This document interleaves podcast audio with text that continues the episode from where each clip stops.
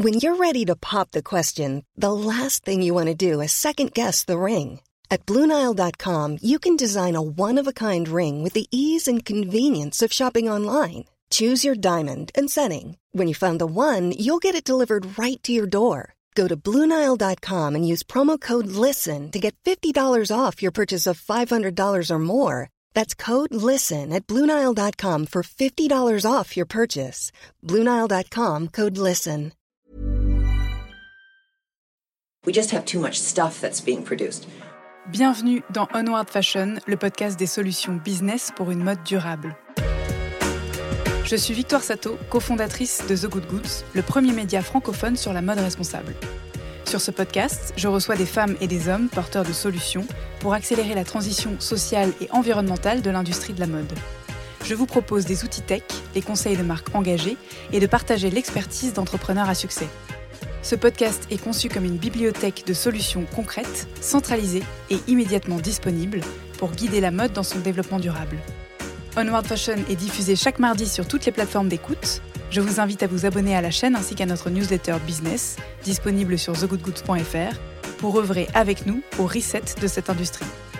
Bonne écoute Qu'est-ce qu'une entreprise contributive au bien commun et comment le devenir? Définir l'entreprise idéale, voilà le défi relevé par l'entreprise contributive un livre de référence récemment publié par Céline Puff Ardishvili et Fabrice Bonifay, conçu à la fois comme un révélateur d'évidence pour agir, mais aussi un ouvrage qui donne les clés de la réinvention de l'entreprise afin qu'elle contribue à la matérialité du monde d'après.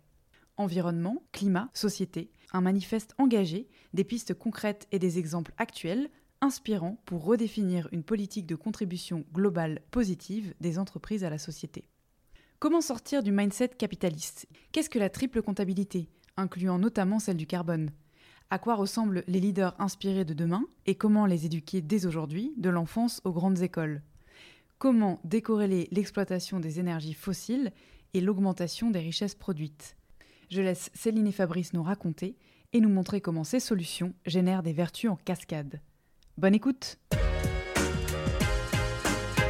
Bonjour Céline, bonjour Fabrice. Bonjour Victoire. Bonjour Victoire. Merci de me rejoindre à la caserne. Alors, euh, j'aimerais pour commencer que vous vous présentiez. Euh, Céline, peut-être en premier. Merci, euh, honneur aux dames. Bah, je suis Céline Puffardichvili, la directrice de Look Sharp, qui est une agence de relations presse et de relations publiques spécialisée dans les, dans les transitions, justement. Euh, on ne se positionne pas en agence RSE, euh, mais en agence de transition, on est tous en transition. Voilà. Euh, j'ai repris mes études il y a une bonne douzaine d'années dans des études de, développement durable, justement, et c'est là que j'ai rencontré Fabrice, qui va se présenter. Voilà, donc Fabrice Bonifay, je suis agitateur bienveillant chez Bouygues hein, et en charge du, développement durable, de la qualité, de la sécurité, de l'environnement président aussi d'une belle association qui euh, regroupe euh, un petit peu moins de 200 euh, responsables de plans durables RSE d'entreprises. et puis administrateur du, think tank The Shift Project, fondé par Jean-Marc Jancovici il y a 11 ans, et co-auteur d'un long seller qui va le devenir, entreprise contributive avec Céline, qui, est un, qui, on espère, devra, deviendra un ouvrage de référence avant d'être un ouvrage de préférence de ceux qui veulent changer le monde en mieux. Alors, on va parler du livre, on est là pour ça. Mais avant, je voudrais que vous reveniez un tout petit peu euh, sur vos parcours et euh, bah, justement sur le shift. Euh, Céline, donc, tu as mentionné le fait que tu avais repris tes études. je veux bien savoir, Fabrice, quelles ont été les vôtres et si vous avez été biberonné pendant ces études au modèle capitaliste classique. Et si oui, à quel moment s'est passé euh, un intérêt pour le, sujet euh, de la RSE, une prise de conscience et puis euh, bah, le cheminement jusqu'ici? Oui, alors moi j'ai fait mes premières études, c'était école de commerce et effectivement modèle classique. extraire, vendre, faire de la marge. euh, mais la dernière année de mon école de commerce, c'était euh, une thématique éco-industrie. Euh, donc, pas mal de sujets environnementaux, mais c'était un petit peu tôt, c'était vraiment au siècle dernier. Et en termes d'application, on n'avait pas le champ des possibles qu'on a aujourd'hui et on n'avait pas non plus l'urgence qu'on ressent aujourd'hui, même si évidemment le, le, Club de Rome avait déjà sorti son rapport et qu'on connaissait le, les principes de réchauffement, je pense que c'était loin, loin d'être une préoccupation business. Néanmoins, j'ai eu une éducation un peu sur ces sujets-là avec euh, mon papa qui était dans l'environnement. Donc, euh, donc moi, ça me travaillait. Je voulais travailler dans les poubelles. Voilà, bon, euh, j'ai un, peu, j'ai un peu raté ma vie à ce niveau-là. Mais aujourd'hui, je, travaille sur d'autres modèles d'affaires et en tout cas, c'est ce que je, c'est, des modèles d'affaires qu'on essaye de, pousser via la communication, qui est un, outil de, transition, un outil très important pour, pour, pour faire les transitions. Voilà. Bah, Moi, j'y suis euh, venu, euh, comme disait Hulot, euh, par opportunité. J'y suis resté par conviction hein, sur ce sujet. Opportunité parce que moi, je suis ingénieur de formation et quand Olivier Bouygues m'a proposé la création de, la direction de développement durable du groupe Bouygues en 2007, alors c'était venu de la façon suivante, c'est qu'en fait ils avaient vu, une grande partie des dirigeants du groupe à l'époque avaient vu le film d'Al Gore une vérité qui dérange, euh, qui euh, disait l'essentiel de ce qu'on connaît aujourd'hui, c'est-à-dire la, relation entre euh, les émissions de gaz à effet de serre et le réchauffement climatique, avec toutes les conséquences qu'on devinait déjà très très bien à l'époque. Et euh, on s'est dit, bon, c'est peut-être bien, ce serait peut-être bien de s'occuper vraiment du problème sérieusement et euh, de faire en sorte que les différentes subsidiaries, les différentes filiales du groupe Bouygues s'alignent sur une, une, trajectoire de décarbonation euh, compatible avec les faits scientifiques. D'où l'idée déjà du bouquin de dire, ah bah tiens, oui, au lieu de prendre comme donnée d'entrée le marché, hein, prenons d'autres leviers plus, plus tangibles et surtout euh, plus directement euh, responsable. Et euh, donc on a créé cette, cette direction de développement durable, mais je suis parti de rien en termes de connaissances sur le fond, c'est-à-dire les faits scientifiques qui s'imposent aujourd'hui à toutes les entreprises, quel que soit leur secteur. Et c'est au gré de euh, rencontres inspirantes. Euh, j'étais le premier à faire travailler Jean Covici, par exemple, hein, qui venait de créer Carbone 4. Euh, et on a été tout content de travailler avec lui sur les bilans carbone pour déjà savoir où étaient les différentes origines, les, sources de, nos émissions pour nos différents métiers. Et à force de rencontrer des gens comme ça, bah, on finit par acquérir des, des connaissances qui nous permettent de travailler ensuite sur le cœur du problème, parce que le cœur du problème, c'est le modèle économique. Voilà, donc on a, quand on a compris ça, on a tout compris. Et, euh, donc maintenant, depuis, euh, depuis quelques années, j'essaye d'accompagner euh, les filiales du groupe dans la transformation de leur modèle économique pour continuer de créer de la valeur, tant qu'à faire, mais avec plus d'impact positif et moins d'externalités négatives. Et, donc maintenant, c'est un, enjeu qu'on s'est donné avec Céline, de dire, bon voilà, euh, vu qu'on a maintenant acquis un certain nombre de compétences sur la compréhension de, des mécanismes qui sont en jeu, eh bien, on va en faire profiter le plus grand nombre pour euh, lancer la HOLA de l'entreprise contributive, l'entreprise vertueuse, qui respecte les faits scientifiques et qui les prend en compte surtout. Et, euh, et maintenant, on pense qu'il y a suffisamment d'entreprises qui s'y intéressent, ou plutôt de chefs d'entreprise. Il commence à y avoir le début du commencement d'une prise de conscience euh, à tous les niveaux de la société. Et on se dit, on va peut-être rentrer dans la décennie du déclenchement de la fameuse vague qu'on souhaiterait voir de nos yeux, de notre vivant, c'est-à-dire euh, faire en sorte que tout le monde s'y mette, parce qu'il il ne reste plus beaucoup de temps. Donc on est dans une course contre la montre maintenant. là, ce n'est pas contre la propagation du virus, mais contre les ppm de CO2 de l'atmosphère. Est-ce que tu sais quand tu es né combien il y avait de ppm de CO2 dans l'atmosphère? Je n'en ai aucune idée. Voilà. Mais c'était eh ben, plus respirable sans doute. Euh, c'est pas une question de respirable, hein, c'est une question de. Le, CO2, c'est un, c'est un oxyde. Hein, et plus il y en a dans l'atmosphère, eh plus euh, les rayons qui arrivent sur la surface de la Terre ne repartent pas et donc ça se réchauffe. Moi, je suis né en 320 ppm de CO2 dans l'atmosphère, c'était en 64. Donc toi, tu dois être beaucoup, beaucoup plus jeune, donc tu as dû naître en 395 ppm de CO2. Aujourd'hui, on a 417. Ok, c'est à peu près 2-3 ppm par an qu'on prend. Et, euh, il ne faudrait pas qu'on dépasse, euh, pour être 1,5 degré 431 et 2 degrés, euh, pas plus de 450.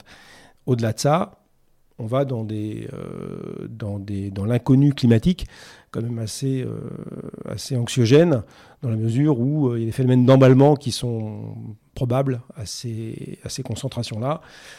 Des emballements, ça veut dire ben, qu'il y aura il fera tellement chaud qu'on va faire fondre le pergigasol, on va l'Arctique, l'Antarctique vont disparaître, donc ça va faire monter les océans, etc. Donc euh, que des grosses catastrophes pour les générations à venir, avec des phénomènes qui sont irréversibles à l'échelle des temps humains. Donc euh, donc c'est vraiment un problème sérieux dont on va parler. Hein. Et, et, la bonne nouvelle dans ce marasme, c'est que quels que soient les secteurs, il y a des solutions. Il y a des solutions pour faire autrement. Euh, le textile était bien plus compétent que moi en tout cas, mais dans mon domaine de, compétences, c'est-à-dire le BTP, les infrastructures, la ville, euh, euh, même la téléphonie, on, voit bien qu'on peut faire autrement, à condition de, mettre une grande, grande couche de leadership, donc, parce qu'il faut du leadership pour tout changer.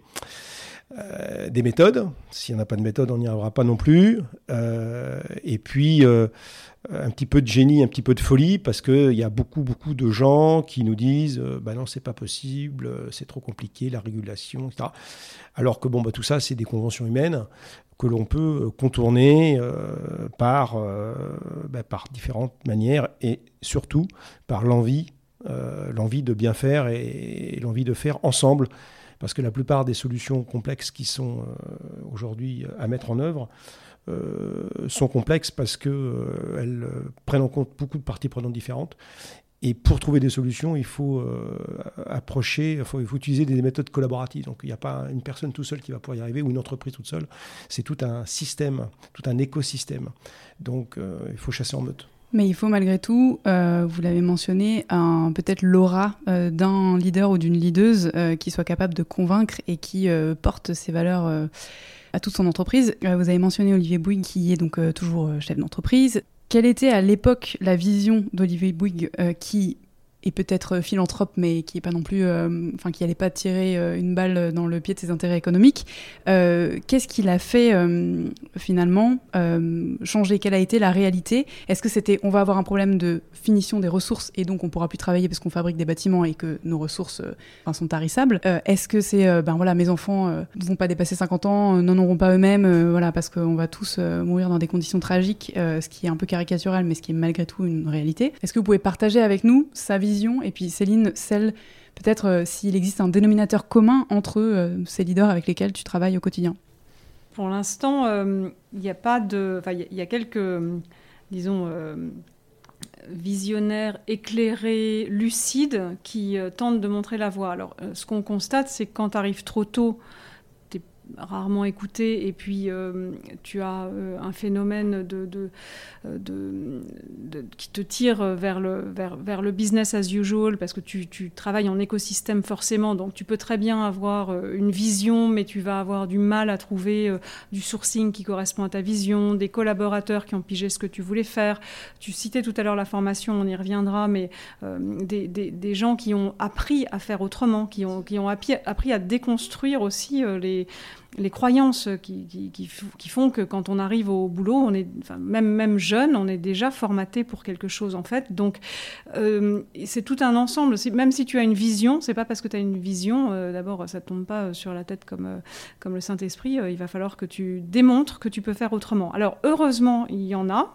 Et, c'est intéressant, enfin moi toute ma ma vie de communicante maintenant c'est, est, vraiment dédiée à ça, c'est de mettre en avant ceux qui font autrement. Euh, donc souvent, euh, ils ont des histoires incroyables à raconter parce parce qu'ils ont galéré. Euh, c'est pas la voie la plus simple. La voie la plus simple, c'est de de faire comme tout le monde et puis d'espérer de faire un petit peu mieux pour faire un peu plus de marge, que les autres en fassent un peu moins et que ton business fructifie. Donc, si tu veux faire autrement, il faut que tu convainques beaucoup plus de gens. mais mais finalement, ceux qui réussissent sont doublement brillants. Euh, ce sont des gens euh, qui réussissent à, transmettre leur passion, à transmettre leur savoir, à montrer euh, une vision inspirante. Et du coup les gens qui vont les, suivre vont être mais, mais une vont avoir une énergie double à mettre dedans. Parce que le matin ils savent pourquoi ils se lèvent et ils savent quel est leur, leur, leur, but leur purpose. Ils, ils vont pas juste au boulot pour pour, oui, il y a un effet d'entraînement tu veux dire et du coup, ces gens-là sont en général euh, passionnants euh, et, passionnés et passionnants. Euh, il y en a, il y en a quelques-uns dans, tous les secteurs d'activité, euh, à part l'aviation civile qui rêve toujours de l'avion vert, mais en fait, euh, on en est euh, vraiment loin. Mais dans, beaucoup de secteurs, on s'aperçoit que des choses peuvent être faites différemment. Nous, dans, le, dans, le, bouquin, on passe beaucoup de temps à expliquer quels sont des modèles d'affaires qui peuvent être. déjà, ils ont tous comme dénominateur commun le fait d'être plus circulaire et de, de gâcher le moins de matière et d'être très, très, très sobre et très, très, très économe. Mais ce sont des gens, tu, parlais de leadership, qui vont réussir à donner envie de quelque chose qui est différent, qui en général euh, ont pour point commun euh, de, prôner la sobriété, mais ils vont réussir à, faire passer ça comme désirable et pas ni imposé, ni une punition, ni un pis-aller, ni euh, une dégradation de service. Euh, par exemple. En, tech, nous, on, essaye d'expliquer ce qu'on estime être euh, la juste tech. Si tu te dis finalement tu vas acheter un téléphone, une, euh, un écran ou, un vélo ou une voiture avec une technologie plus simple mais qui correspond à ce dont tu as besoin, finalement le, la pub va toujours te vendre plus, y compris en tech, mais en réalité, tu n'as pas besoin de ça. Donc demain, il faudra des, des gens qui réussissent à te, convaincre que ce, que ce dont tu as besoin et ce qui est mieux et ce qui est désirable, c'est moins de gabegie, en, gros, sans que ça soit ni moralisateur, ni euh, terriblement ennuyeux, ni, euh, ni sombre. Mais voilà, nous, on, a trouvé des exemples qui démontrent l'inverse. Donc on pense que c'est possible. Et comme c'est possible, ça doit pouvoir être fait plus largement. Est-ce que tu peux nous en donner un? Bah, Je trouve que la façon dont euh, Julia Faure, qui, qui, habite la caserne, parle de fringues est hyper inspirante. Et quand on lui rétorque que euh, ah là là euh, c'est euh, ça va être la même fringue pour tout le monde elle dit bah non s'il y a plusieurs sociétés qui, qui, font dans la sobriété la durabilité et la qualité alors ça va créer à nouveau une diversité. Et, je trouve que c'est hyper inspirant comme enfin c'est un peu comme si tout d'un coup les coquilles tombent de tes yeux tu te dis ah bah oui bon sang mais c'est bien sûr c'est pas 24 collections par, par an tout le monde pareil dans le monde entier qui vont créer de la diversité et, et voilà donc ça c'est un exemple de, mode. Je trouve que euh, voilà des personnes qui sont, euh, qui en plus quand elles parlent, ont, une telle conviction et surtout ont montré que ça marche. Donc ça, ce sont des personnes qui peuvent donner envie. Et oui, c'est loin du, du, du, start-upper qui a levé euh, des tas de patates ou du grand chef d'entreprise du CAC 40 qui, voilà, donc ce sont d'autres modèles à, trouver, oui, sans doute. Je, suis tout à fait d'accord. J'ai quand même un contre-argument, mais du coup, c'est bien parce que ça va permettre à Fabrice de répondre en même temps. Génial. Euh, non, la discussion qu'on avait euh, sur l'épisode précédent avec euh, Picture Organique, donc qui est une entreprise dite le petit Patagonia français, qui fait des vêtements outdoor les plus durables possibles, dans les matériaux les plus respectueux de l'environnement, mais qui malgré tout a un objectif de croissance qui un moment donné dont ils estiment qu'il sera plafonné, mais pas pour l'instant. Euh, et c'est une croissance qui est volontairement pas limitée. Pourquoi? Parce qu'ils ont réalisé qu'en bout de chaîne, euh, finalement, euh, comment dire, la première des externalités, c'était le recours aux énergies fossiles et particulièrement au charbon pour alimenter les usines qui fabriquent les vêtements et, donc celles de toutes les parties prenantes de l'industrie avec lesquelles ils travaillent, qui sont principalement situées en Asie.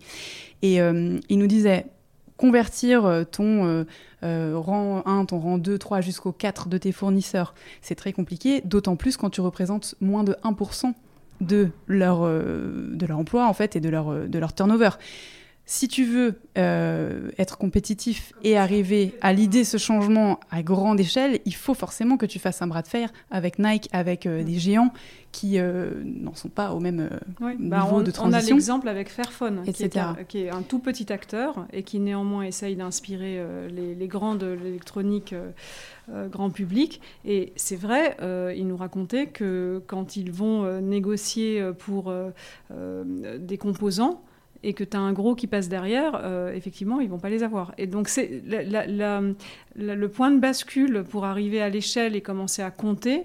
Euh, on, ne va pas se mentir, il est, il est réel. Euh, néanmoins, tu peux être plusieurs petits acteurs à essayer de peser dans la barque. Tu peux aussi, alors ça dépend des, des, ça dépend des industries, mais tu peux aussi tenter de relocaliser. À nouveau, euh, tu peux pas relocaliser si c'est tout petit, mais Thomas Hurier l'a fait. Tu peux, voilà, il y, y a, plusieurs exemples. Donc tout ça se discute et, en effet, pour certains pour certains produits ou matières euh, ou technologies, c'est plus difficile. Euh. On utilise une expression, je ne sais pas si on le dit dans le bouquin, mais euh, il faut changer la roue roulant. C'est-à-dire qu'en fait, il ne faut pas se faire d'illusions. on ne pourra pas changer des grands corps sociaux, des multinationales, avec des plusieurs dizaines de milliers de collaborateurs, une supply chain ultra complexe comme ça d'un seul coup d'un seul. C'est pas possible, hélas. Hélas, on n'a pas en tout cas trouvé la recette, Céline et moi. En revanche, en revanche, ce qui est possible, c'est ce que je fais moi, c'est essayer de planter des graines euh, pour réinventer les modèles d'affaires de l'intérieur et faire cohabiter, et ça cohabitera pendant une génération, euh, le monde d'avant avec le monde d'après. Sachant que le monde d'avant euh, va probablement d'ailleurs financer une grande partie du monde d'après. Parce que tout ça, ça nécessite des investissements, ça nécessite des nouvelles, l'acquisition de nouvelles compétences.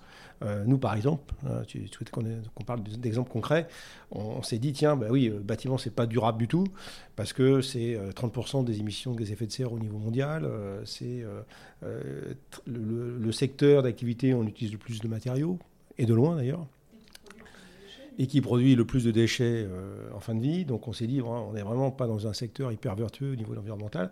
Et on a rassemblé il y a quelques années euh, une cinquantaine de collaborateurs du groupe. Et puis on s'est dit, voilà, dessine-moi un mouton, hein, dessine-moi un bâtiment euh, ultra vertueux, net zéro, externalité négative. Et bien sûr, pour répondre à ta question que je sens venir, qui rapporte un paquet de pognon. Voilà. Comment on arrive à concilier le meilleur des deux mondes? Parce que le, meilleur discours, euh, enfin le discours qu'on doit tenir vis-à-vis d'un chef d'entreprise, c'est n'est euh, pas la durabilité ou la mort, c'est la durabilité et la marge. Et pour ça, ça nécessite de tout changer. Alors, je ne dis pas que ce que je viens de vous dire, c'est ultra rentable, enfin ultra rentable, ultra faisable à très très très long terme, parce qu'on sera de toute façon rattrapé par la patrouille des limites planétaires. Mais il peut y avoir une version intermédiaire déjà qui, pourrait déjà largement améliorer la situation, parce qu'on est quand même 7 milliards 7, il faut quand même les nourrir ces gens-là, il faut qu'ils puissent toucher des salaires. Et, euh, et, donc, on a inventé un bâtiment qui s'appelle le bâtiment hybride Iconic Positive, qui est un concept building et euh, on s'est dit, ben, en prenant externalité après externalité, comment on peut faire autrement pour à la fois euh, ben, vendre plus cher ce bâtiment, parce qu'il est plus cher effectivement à la conception, parce qu'il fait tout un tas de trucs que le bâtiment classique ne faisait pas, notamment il, autoproduit son énergie, euh, il, il, épure l'eau, etc. Mais comment il va nous rapporter plus d'argent? Il va rapporter plus d'argent, pourquoi? Ben, On a trouvé plusieurs martingales. Le fait qu'il autoproduit l'énergie dont il a besoin pour consommer, pour, fonctionner, eh bien, euh, il peut y avoir bah, des moments dans la journée ou dans la semaine ou dans, le mois où ils vont en produire plus que ce qu'il en a besoin réellement. Bah, qu'est-ce qu'ils vont faire de ce surplus? Bah, Il va le vendre en fait à ceux d'à côté. Et puis des espaces également. Euh, beaucoup, beaucoup des bâtiments aujourd'hui, même la plupart, sont structurellement sous-utilisés. Pourquoi on n'y a pas pensé plus tôt Et on s'est dit, bah oui, mais finalement, les propriétaires demain de certains types de bâtiments, tertiaires, publics, privés et même des logements, euh, ben, quand l'utilisateur principal n'en a pas l'usage, ben, pourquoi ne pourrait pas-il ne pourrait pas louer ces, espaces à d'autres utilisateurs? Euh, et, donc ça lui fera rentrer du cash parce que bien sûr on va augmenter l'intensité d'usage de l'ouvrage et gérer le bâtiment comme on gère un avion pour une compagnie aérienne où leur obsession c'est que l'avion soit en l'air, qu'il soit plein. Ben, demain euh, le bâtiment mobile, immobile, mobilière immobile, eh bien ce sera, il sera bien géré si seulement su, le, community manager fera en sorte de trouver des utilisateurs secondaires pour euh, occuper les espaces non utilisés par l'utilisateur primaire, etc. Et donc, quand on arrive à mettre... Alors, si dernier sujet quand même sur les matériaux, comme ça. Hein, mais les matériaux, euh, un bâtiment qui vaut 100 aujourd'hui, 25% du coût global, c'est les matériaux entrants, constitutifs, les pondéreux et les éléments finis. Les éléments finis, c'est des fenêtres, les portes, les faux planchers, les chemins de câbles, etc. Les, les pondéreuses, c'est ce qui fait la, structure du bâtiment. Donc soit c'est du béton, soit c'est du bois, soit c'est de la terre crue. En fin de vie, aujourd'hui, euh, tous les bâtiments euh, finissent par être démolis, tôt ou tard. Euh, on récupère zéro de cette valeur-là. Donc c'était 25 au début, aujourd'hui, à fin de vie, 40 ans pour un bâtiment tertiaire, 60, 80 ans pour un, pour un lieu d'habitation classique. Je ne parle pas des bâtiments classés, bien sûr eh bien, ça revient à zéro. Pire, ça coûte de l'argent aux propriétaires de faire enlever tout ça pour construire autre chose. Donc, on s'est dit, ça serait peut-être temps d'inventer le bâtiment Design Forever. Donc, un bâtiment, euh, on va pouvoir récupérer les éléments finis comme on récupère les briques de Lego pour refaire un, autre truc avec les mêmes briques, donc, euh, donc démontable. Et de manière à pouvoir réagencer ces éléments finis pour pouvoir faire d'autres types d'ouvrages après une première vie. Ça paraît impossible Eh bien si, c'est possible. Hein. c'est possible d'ailleurs parce qu'on est en train de le faire. Et il y a d'autres acteurs du BTP qui sont en train de rentrer dans cette logique-là. Et, et, là, c'est énorme en termes de conséquences parce que pour fabriquer tous ces matériaux, il faut énormément d'énergie. C'est plus d'énergie que pour fabriquer des vêtements. Hein. Parce que c'est du ciment, 6% des émissions de gaz à effet de serre au niveau mondial. C'est de l'acier, 4%. Donc c'est vraiment des volumes énormes. Et euh, si on arrive à avoir des bâtiments euh, conçus avec ces briques élémentaires, on va donc euh, rentrer dans une logique de fonctionnalité. Donc on va vendre de l'usage, plus exactement. Et on va surtout baisser la pression sur les ressources. C'est-à-dire qu'on ne sera plus dans une approche euh, extractiviste classique où j'extrais des matières premières nécessaires pour fabriquer mon bâtiment, je fabrique, je jette, l'économie linéaire classique qui s'applique également au secteur du textile, hélas. Mais on sera plus dans une logique où effectivement il y aura une première fois, mais après cette première fois, on va essayer de le faire durer le plus longtemps possible. Et on invente, on vient d'inventer, d'ailleurs on est en train de, on va le, livrer euh, donc au mois de septembre, le premier bâtiment réversible qui vient d'être euh, conçu et construit par euh, Link City, qui est une, filiale de Bouygues Construction, sur le, quartier de Lyon-Confluence, qui a été euh, conçu comme un, bâtiment tertiaire, mais avec la magie d'une architecture adaptée, il va pouvoir devenir ce bâtiment au bout de 40 ans des logements. Donc on a tout prévu pour passer les tuyauteries, les cloisons, etc. Sans changer bien sûr la façade, les infrastructures, tout, restera à l'identique. Donc l'essentiel de l'énergie grise qui a été nécessaire pour fabriquer le bâtiment restera euh, avec euh, son intégrité d'origine. Et on va lui donner une deuxième vie en logement et le bâtiment pourra repartir sur un cycle de 50 ou 60 ans, donc euh, sur, un, espace où, dans, dans un système classique, bah, on aurait cassé le bâtiment pour en refaire un autre. Bah, cette logique de réversibilité, de mutabilité, cette logique de bâtiment, de banque de matériaux, d'intensité d'usage, d'autoconsommation, euh, d'autoproduction et aux consommation des flux physiques qui sont nécessaires à l'infrastructure, tout ce que je viens de te dire là, c'était euh, même pas évoqué euh, il y a encore quelques années dans un grand groupe industriel comme Bouygues.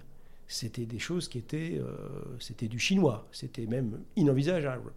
Bah, aujourd'hui, on regarde ça avec une autre bienveillance et on se dit bah, c'est peut-être le business model, c'est sans doute même le business model dominant d'une entreprise comme la nôtre dans les années à venir.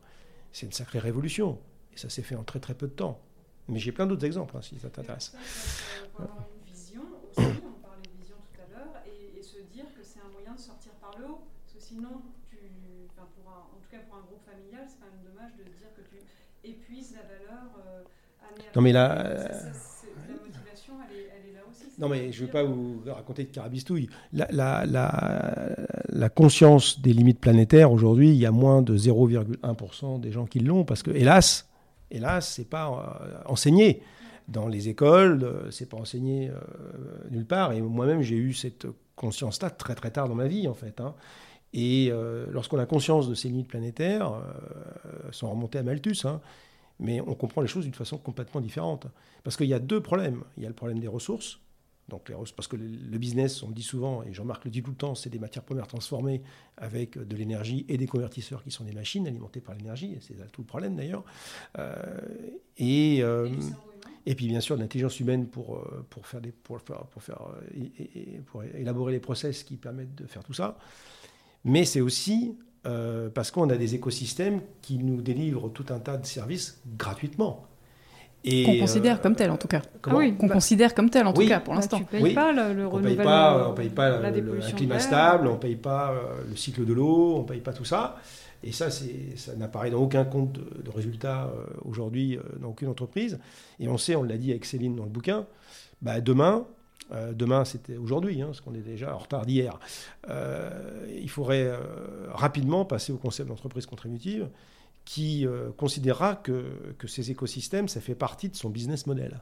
Voilà. Et qu'on ne peut pas avoir un modèle économique, moi c'est ce que je dis à mes patrons tous les jours, on ne pourra pas avoir un modèle économique rentable si le climat est détraqué, si le cycle de l'eau est détraqué, euh, si euh, la qualité de l'air euh, n'est pas bonne non plus, ce qui est déjà le cas, si on continue de repousser les seuils, les seuils de tolérance, la résilience, il y a une énorme résilience, mais aujourd'hui on est au taquet. Quoi. Donc je dis souvent, on va organiser cette année la COP26 à Glasgow au mois de novembre, je crois, 2021. Ça fait 26 ans qu'on fait des COP qui sont censés éveiller le monde sur le danger de l'urgence climatique. Et ça fait 26 ans qu'on, tous les ans, on fait entre 1 et 2% d'émissions en plus, alors sauf l'an dernier avec le Covid, mais, euh, mais alors qu'il faudrait qu'on fasse moins 6 à 7% par an pendant 60 ans si on veut sauver la vie sur Terre. Parce qu'on dit sauver le climat. Enfin, la planète se remettra très très bien de cet, épisode de surchauffe. Parce qu'à l'échelle de ce qui reste comme hydrogène dans le, Soleil, c'est-à-dire 5,6 milliards d'années, bon, bah oui, euh, il y aura eu pendant 300 ans un petit peu de surchauffe, ou même 10 000 ans. À l'échelle de la planète, la planète, c'est une anecdote. Par contre, pour nous qui sommes dessus, et la biodiversité euh, qui est encore dessus aujourd'hui, ça risque de se passer un peu plus mal. Il y a deux notions, enfin il y a plein de choses très intéressantes qu'on va creuser par la suite, mais deux notions sur lesquelles je voudrais revenir, euh, euh, parce qu'on on peut avoir l'impression que hum, ce qu'on raconte là est assez conceptuel, mais en fait, je trouve que euh, c'est extrêmement concret la façon dont, en partant d'un modèle économique qui est quand même basé sur le bon sens, hein, enfin ce que vous venez de mentionner, il y a hum, des vertus en cascade de façon hyper intersectionnelle, c'est-à-dire que on améliore la qualité euh, de l'air, on améliore euh, l'habitabilité des bâtiments, on améliore la mobilité, potentiellement la mixité sociale aussi. Enfin, tout ça est extrêmement euh, lié. Et la deuxième chose, c'est que on pourrait penser que c'est éloigné de l'industrie de la mode, mais ce dont vous parliez au sujet de, du coût des matières premières et de cette linéarité qui est un non-sens économique euh, et de la manière dont on peut finalement recréer de la valeur avec de l'existant, mais ce qui impose aussi une responsabilité euh, élargie euh, du producteur avec une mise en marché et une traçabilité de son produit pour pouvoir le récupérer, ça marche aussi dans la matière première vestimentaire en fait, au final. Oui, bien sûr, ça marche dans tout. C'est tout le passage que disait Céline. Hein.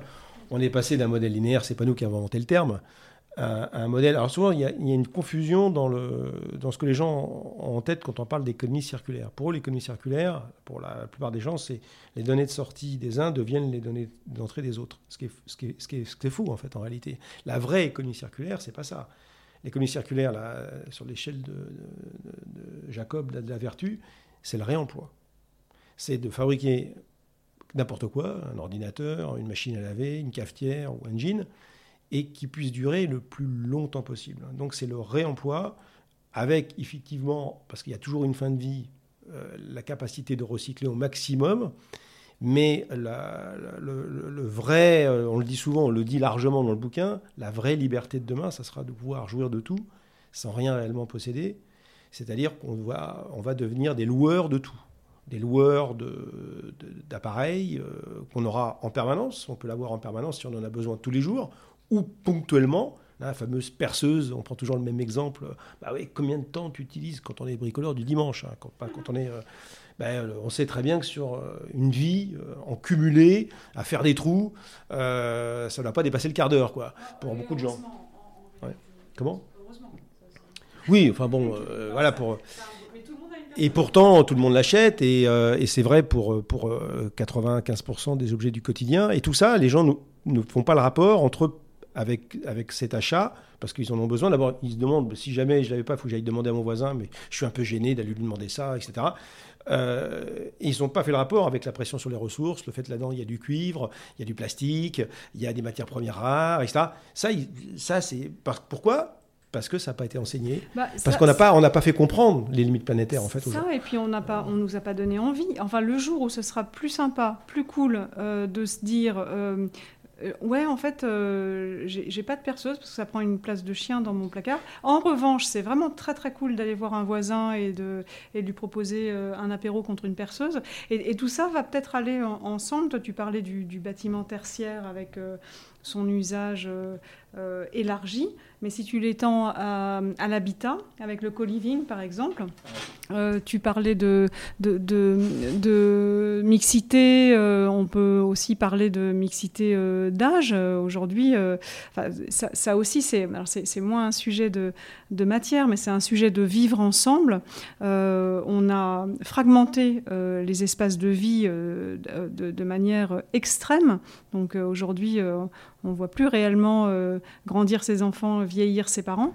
Euh, et, finalement, si on, si on se dit que les espaces sont mutualisables, mix, euh, euh, avec des, des infrastructures plus petites, des lieux de rencontre, de, de, de, de comobilité avec ce qu'a déjà initié le, mouvement du, de, de l'autopartage, etc., on peut arriver vers une société où finalement on partage des moments de vie et, ça deviendra naturel euh, de partager. Euh, il y aura une salle pour les machines à laver, euh, on n'a pas besoin d'une machine à laver chacun dans sa salle de bain. Il y aura une salle pour le bricolage collectif et ce sera super parce que du coup, il y aura toujours quelqu'un qui t'apprendra à réparer un, un ou alors dans l'immeuble, il y aura un lieu pour, pour, pour, pour, bricoler et réparer. Une salle pour les, pour les vidéos, pour les événements sportifs. Parce que regarder un match tout seul, c'est con. Bah oui, c'est con, par exemple. Parce que je, prends l'exemple de l'Afrique. À une époque, j'allais pour mon travail souvent en, Afrique noire, euh, euh, en Côte d'Ivoire, au Sénégal, à l'époque où il y avait des, coupes d'Afrique des Nations, même des coupes du monde. Et alors, bien sûr, ils sont loin dans des villages d'avoir le moyen d'avoir une télé par, par case. Et il y avait une télé qui mettait euh, comme ça dans, dans, la cour. Et quand il y avait un match de foot, il y avait tout le village qui regardait. Et c'était la fête, quoi c'était la fête. Alors que euh, moi, je pensais à tous ces Français dans leur, dans leur truc, à regarder ça dans leur truc. qui, sont les plus heureux euh, en fait, dans, ce, dans ce type de... On voit bien, ça fait longtemps qu'on lit dans le bouquin que l'argent fait pas le bonheur, et qu'on on va de façon devoir, qu'on le veuille ou non, alors ça c'est peut-être un peu difficile à accepter pour beaucoup, mais le, on est rentré dans le temps des conséquences, des conséquences de notre inconscience, de nos modes de vie, donc là, de toute façon, quoi qu'on fasse, de toute façon, il va falloir qu'on s'adapte, parce que le coup est déjà parti sur un certain nombre d'externalités qu'on a tellement euh, négligées qu'aujourd'hui, il y a un certain nombre de phénomènes euh, qu'on n'arrêtera plus, notamment le changement climatique. Quoi qu'il arrive, on peut freiner ses conséquences dramatiques, mais on ne pourra pas l'arrêter en tant que tel. Mais on a moyen aujourd'hui de dire que, euh, compte tenu que le business, c'est des flux physiques transformés et que des flux physiques, il va y en avoir moins de toute manière, parce qu'on est sur des dimensions finies de, stock, notamment de stock fossile, euh, la frugalité, euh, elle va s'imposer. Et donc, comme ça va s'imposer entre maintenant et la fin de ce siècle, est-ce qu'on veut la subir ou est-ce qu'on veut la choisir? Donc si on, garde les mêmes paradigmes de la consommation, on va dire bah oui, ça va être frustrant, on va nous, euh, on va nous, on va refaire du ticket de raisonnement, pas plus de deux pantalons par an ou pas plus de trois paires de chaussures par an, etc. On va le mauvais la liberté d'entreprendre. Alors ça, c'est, c'est là, c'est souvent on, on entend, ça c'est les pervers qui veulent interdire tout, ils veulent, euh, ils veulent tout régenter, on aura besoin de mesures d'interdiction, de coercition, etc. Et il y en a qui pensent ça, hein, puis il y en a qui disent de toute façon c'est ça qu'il va falloir faire parce que l'humain est tellement bête que si on lui met pas des coups de bâton, euh, il n'y arrivera pas. Euh, et puis euh, nous, on pense plutôt qu'on on peut rendre la frugalité un peu plus désirable. D'ailleurs, pour ce que, ce que, vient de dire Céline, c'est-à-dire voilà, bon, finalement, plus de partage, c'est plus de collaboration. Et on est des animaux sociaux, donc la collaboration c'est sympa. Hein, à condition que ce soit un peu. non, puis ça rapporte, on a vu avec le Covid, bah oui. C'est sévère hein, psychologiquement quand on est coupé les uns des autres. Donc, euh, et tu, tu, mesures ce qui est important tout d'un coup. Tu mesures que, euh, bah oui, les soins c'était important. C'est dommage qu'on en ait, euh, qu'on ait asséché. C'est un sujet que tu connais bien, l'hôpital. Et, et, oui, l'éducation c'est important. Et un gamin tout seul chez lui, devant, derrière son écran, il va forcément apprendre moins bien que en classe avec, euh, de la stimulation, et ça c'est aussi du collaboratif. Et, le numérique n'est en aucun cas du collaboratif. Hein. Il ne faut pas se tromper de guerre. C'est un outil. C'est un outil, c'est un levier. Mais le vrai collaboratif, c'est quand on se respire. Hein. C'est quand on se voit, c'est quand on se sent. Ça, c'est le collaboratif, parce qu'on est des animaux sociaux, et ça, ça c'est le fruit de plusieurs euh, dizaines de milliers d'années d'évolution, et ça ne changera pas. Donc il faut pouvoir recréer euh, un narratif du bien vivre ensemble sans renoncer à un confort matériel auquel tout le monde aspire et euh, il n'est pas question de, s'en passer. Il est juste question de, ce qu'on le dit aussi dans le livre souvent, de faire preuve de responsabilité, de mieux partager les richesses, de permettre à ceux qui n'ont pas accès à ces besoins essentiels d'y avoir accès, ne serait-ce que ça. Il y a quand même un milliard, 500, 500 millions de personnes qui n'ont même pas accès à l'électricité. On se dit, mais c'est possible. Et donc, on est dans une espèce de. on, a d'un côté ceux qui ont trop, et puis de l'autre côté ceux qui ont rien. Donc là, il y a certainement à, revoir, l'équilibre de la répartition des richesses, avec finalement un confort matériel qui est tellement euh, ostentatoire et tellement énorme aujourd'hui que ça a rendu les gens très feignants, en réalité. Euh, je disais une statistique encore ce matin qu'il euh, y a 80% de personnes qui prennent encore leur voiture pour faire un trajet de moins de 2 km en voiture. On se dit, comment est-ce possible encore que, alors qu'il y a des gens qui crèvent de faim, qu'on est, on est sur une pente climatique juste dramatique, qu'on prenne encore sa voiture pour faire moins de 2 km, même quand il pleut? Est-ce que vous pouvez me définir l'entreprise contributive? Ouais, chacun sa définition. Ah. Ça, c'est possible. Ouais. Globalement, euh, la définition simple, qui est la nôtre, hein, parce qu'on n'a pas inventé le terme de contributif. Il y a des gens qui te soutiendront qu'une entreprise qui crée de l'emploi est contributive, parce qu'elle contribue à l'économie. Nous, on dit que c'est largement insuffisant euh, aujourd'hui. Donc, pour nous, une entreprise contributive telle qu'on l'a décrit, c'est une entreprise qui, fait recherche euh, le, mieux à 360 degrés, c'est-à-dire partout, sur tous ces prismes et tout ce qu'on appelle externalités, c'est-à-dire tous ces effets, que ce soit des effets, euh, euh, enfin tous ces effets sur la société. Donc, donc on a largement parlé des matières tout à l'heure, mais c'est aussi euh, son mode de gouvernance, la façon dont elle euh, euh, définit la richesse, dont elle la partage, dont elle réduit les inégalités, parce qu'aujourd'hui, le toujours plus amène aussi toujours plus d'inégalités.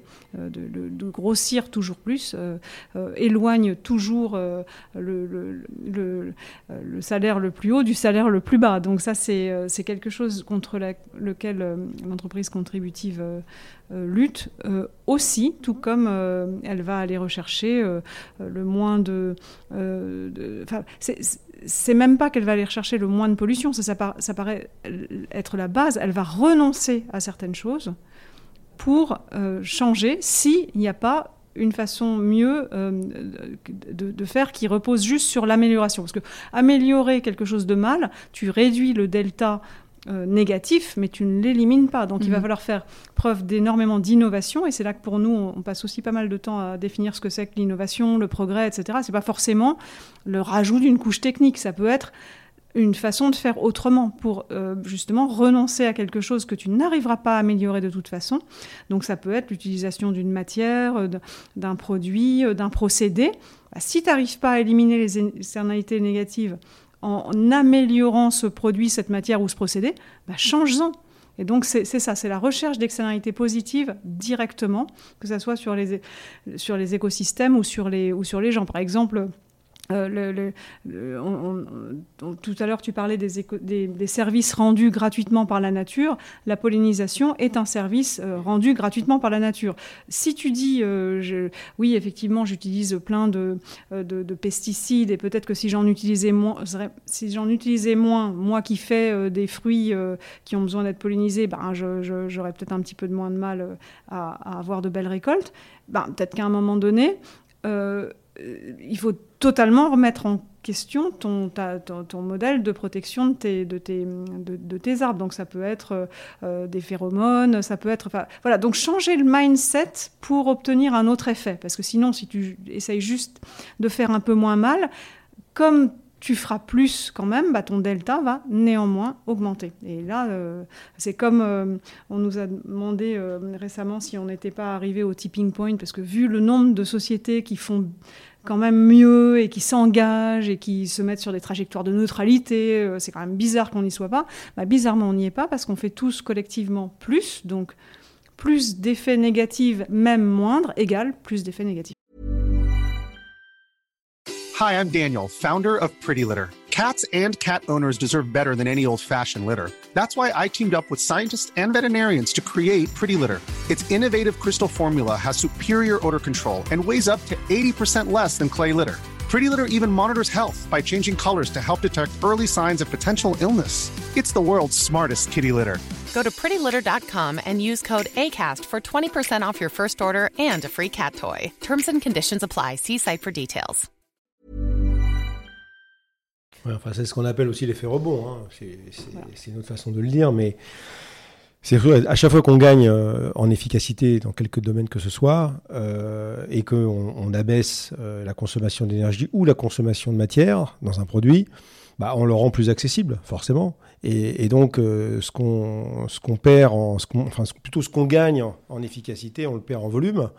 Et, et donc, c'est une fuite en avant, en fait. Hein. C'est pour ça que le, de l'entreprise contributive, c'est clairement d'avoir comme référentiel euh, les limites planétaires. Voilà, ça c'est la donne d'entrée. De base de la stratégie. Donc euh, en fait, c'est pas le marché, euh, la concurrence libre et parfaite qui va réguler le business. Ben non, ce sont les limites planétaires. Et donc aujourd'hui, on connaît les chiffres, on connaît les lois physiques, on sait ce qu'il ne faut pas qu'on dépasse en ppm de CO2, on sait, on sait ce qui, on, connaît les, réserves des ressources minérales qui sont encore à notre disposition. On sait euh, que celles-là, ces ressources, on peut les utiliser à condition qu'elles soient recyclables, donc tout problème des alliages. Hein. On sait que les ressources non renouvelables, bah, on peut les utiliser autant qu'on veut, sous réserve qu'on leur laisse le temps de se renouveler. Et euh, on sait très bien que ces ressources renouvelables, euh, elle ne fonctionne qu'en écosystème. Donc on dit voilà, on va euh, replanter des arbres, mais c'est pas aussi simple que ça, parce que si le climat est détraqué, les arbres ne vont pas aussi bien pousser qu'on avait prévu, parce que déjà il y a, tout un tas d'essences qui ne poussent pas euh, dès lors que la température est en train de changer. Ne serait-ce qu'en France, on voit qu'il y a des, êtres, des charmes, des arbres qui vont disparaître, parce que de toute façon ils vont pas pouvoir s'adapter. Donc l'entreprise contributive, c'est une entreprise qui a, compris le vivant, en fait, le cycle du vivant et que le cycle du vivant, il n'a pas un, rendement de 25% de cash flow. Quoi. La nature ne fonctionne pas comme ça, ça fonctionne plus doucement. Donc, euh, si on veut vraiment parler les choses comme elles doivent être dites, l'entreprise contributive, c'est privilégie la durée plutôt à la rentabilité immédiate, parce qu'en fait, on va avoir le choix demain entre continuer euh, l'illusion de la croissance infinie dans un monde fini en ressources, et euh, ça va se terminer assez vite maintenant, au moins dans les 20 ans qui viennent, ou euh, dire à nos actionnaires, bon écoutez, vous avez un plan B, qui est l'entreprise contributive, où là, on va peut-être gagner moins parce qu'on va laisser le temps à la nature de se reposer entre deux ceci, entre deux cela, entre les, euh, pour reconstituer les stocks, ne serait-ce que ça. Mais par contre, vous aurez, la, vous aurez, une, vous aurez une, une, garantie de durabilité, parce que ce qui est important, c'est de durer. Notamment pour les entreprises familiales d'ailleurs. Euh, et, donc, une fois qu'on a compris euh, ça, c'est vraiment le, cœur du système, euh, eh bien on peut, je dis souvent, hein, quand on a compris, quand on a un pourquoi qui nous fait vivre, on peut supporter tous les comment. Et les comment, c'est tout ce qu'il va falloir changer dans l'entreprise pour mettre en œuvre ce nouveau concept de, de, business. Et donc, bien sûr, ça passe par une raison d'être élargie. Dire que voilà, le but, c'est pas de maximiser le profit mais c'est de maximiser le profit en considérant euh, les enjeux sociaux et environnementaux. Donc c'est pas l'un euh, et puis après l'autre, non, c'est l'un et l'autre en même temps, embedded. Donc c'est ça, commencer par déjà se poser sur la raison d'être, ah, c'était bah ma question. Très bien. Il faut vraiment avoir une raison d'être qui, euh, qui dit voilà, on ne veut pas faire du business à, tout prix, parce que ceux qui pensent ça ben, prennent comme variable d'ajustement aujourd'hui ben, le social, en délocalisant toujours dans les pays où on va produire moins cher, et donc, ça a créé des problèmes énormes de droits humains, de, travail forcé des enfants, etc. Mais on ne le voit pas, parce que quand on achète son t-shirt, euh, on ne voit pas que ça a été fait par des petites mains. Euh, hein. Et puis, la, deuxième variable, variable d'ajustement, qui, euh, qui, elle, se plaint même pas, enfin, si elle commence à se plaindre, là, bah, c'est l'environnement. C'est-à-dire, bon voilà, bah, le climat se réchauffe, mais, mais bon, il n'y a, pas l'ONU environnement qui renvoie une facture à tout le monde en disant non, il n'y a pas. toutes ces externalités négatives aujourd'hui, ne, sont pas du tout prises en compte dans les comptes des entreprises. Personne ne paye pour la dégradation du climat. D'ailleurs, si c'était le cas, on aurait un, droit environnemental, et c'est ça d'ailleurs euh, l'un des drames de, la, de, notre, de notre société aujourd'hui, c'est que les entreprises les plus cyniques ou les plus cupides considèrent, mais attendez, de quoi vous vous plaignez, vous les, euh, les, euh, les, les, empêcheurs de faire du business en rond, on est conforme à la loi. Mais comme si la loi des hommes étaient euh, alignés sur l'effet scientifique. Si c'était le cas, il y aurait les voitures qui émettent du CO2, ce serait interdit, parce que le CO2, c'est pas bon pour la planète. Hein. Ou euh, certains types de vêtements, j'y connais rien, mais utilisent euh, certains types de teintures avec des métaux lourds, ben, ça serait interdit aussi, parce que c'est des choses qui se déversent dans les milieux naturels et qui, qui finissent dans les océans, etc. Donc, aujourd'hui, on a un droit environnemental qui est d'un laxisme. alors, ça évite au mieux de faire complètement n'importe quoi, mais, mais c'est très très loin de ce qui devrait être si on devait le resynchroniser au vivant. Et l'entreprise contributive, en cela, va beaucoup plus loin que euh, les modèles classiques euh, de compliance. on se dit, voilà, on est compliance, on, est, on respecte la loi. Alors la loi est de plus en plus exigeante, mais, mais la loi, il y a encore de la marge entre la, loi la plus exigeante sur cette planète avec le droit le plus exigeant. Souvent, on entend, j'entends des patrons français qui disent, ah, mais vraiment, nous en Europe, on se tire vraiment une balle dans le pied. On a un droit environnemental beaucoup plus euh, ambitieux que ce que les Chinois ou les Sud-Américains. Hein. Et, et, pense que c'est une, que c'est une contrainte. C'est une contrainte. Bah, euh, moi, je pense que plutôt c'est une force.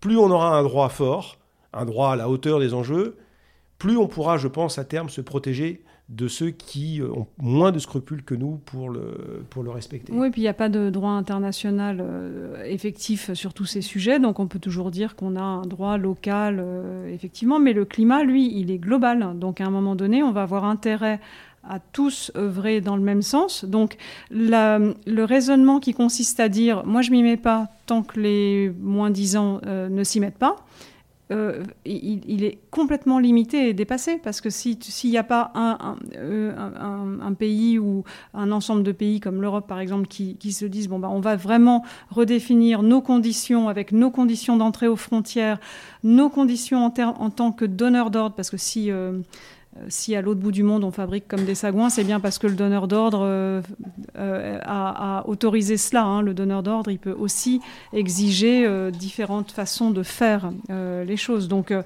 voilà, quand on commence à subir ici des sécheresses, des, on sent le, climat, on peut enfin se dire que, c'est global et que quelqu'un doit bien commencer c'est comme euh, deux enfants qui s'engueulent. Hein. Le plus intelligent, c'est celui qui arrête. Euh, voilà. Oui, puis c'est d'une logique. Enfin, c'est à mon sens, encore une fois, du bon sens, c'est d'être juste plus compétitif. Et aujourd'hui, si c'est pas euh, la loi qui oblige, ou même un raisonnement juste économique, c'est les consommateurs qui sont de toute façon, en tout cas avec un prisme très occidental et probablement très aisé, déterminés à ne soutenir que les entreprises qui ont une raison d'être et qui ont, euh, qui ont une mission. Oui, et, tant mieux. Et, c'est la raison pour laquelle de plus en plus d'entreprises d'ailleurs se déclarent entreprises à mission, etc. Et... Elles ont bien vu que c'était un facteur de préférence et, et, même le B2B où tu pourrais te dire il y a moins de, tu vois moins ce qui se passe derrière les murs et finalement il y a que le, le plus offrant en termes financiers qui va, qui va s'en sortir.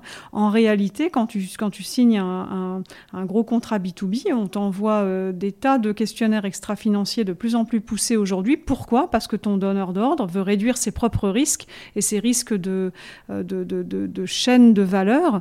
Euh, au, bout, du compte, euh, la, réglementation qui, a trait au devoir de vigilance te demande d'être responsable de, toute ta chaîne de valeur.